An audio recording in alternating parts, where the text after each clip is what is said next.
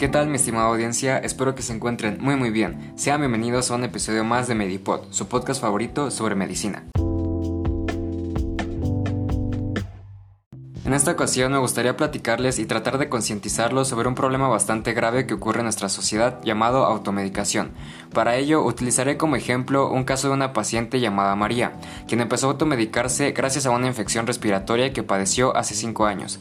Para evitar enfermarse, María cargaba siempre con dos pastilleros. Uno contenía ácido acetil salicílico o aspirina y otro contenía Tylenol o paracetamol. María cometió dos graves errores que le costaron caros. El primero fue que no etiquetó los pastilleros por ende no sabía diferenciar entre uno y otro, y el segundo fue que se automedicó y decidió consumir uno de los medicamentos de los pastilleros junto a otro medicamento llamado Augmentin, el cual un doctor le había recetado a su hermana. Tras esto, María enfermó, y aquí es donde entro yo.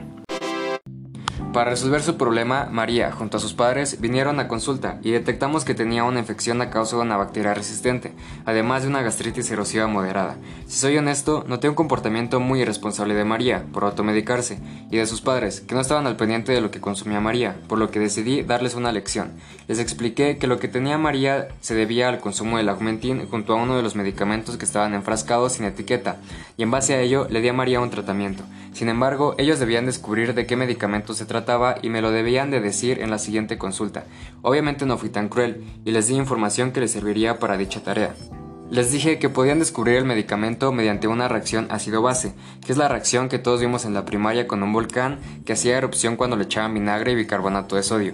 También les dije que la aspirina contiene un grupo ácido carboxílico, que le da la característica de ser ácida, y que podían crear una base si mezclaban agua con bicarbonato de sodio. Ellos debían juntar los medicamentos con la mezcla anterior y el medicamento que generara la reacción ácido-base en forma de efervescencia sería el que consumió María. A la siguiente consulta me contaron que su conclusión fue que el otro medicamento era la aspirina. Su respuesta fue correcta y les expliqué que la aspirina forma parte de los medicamentos antiinflamatorios no esteroideos, los cuales al ser consumidos inadecuadamente pueden generar una gastritis como la que tenía María. También les dije que el paracetamol no pudo ser el causante, ya que, como se suele mostrar en su etiqueta, no irrita el estómago, y les dije que la infección se debía a que una bacteria se había hecho inmune a algún medicamento debido a su consumo constante.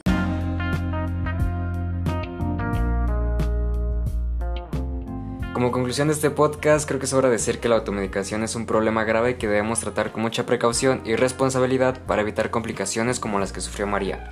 Esto sería todo por el episodio de hoy. Espero que les haya gustado y sobre todo espero que hayan hecho conciencia sobre la problemática de la automedicación. Muchas gracias por su atención, nos vemos pronto.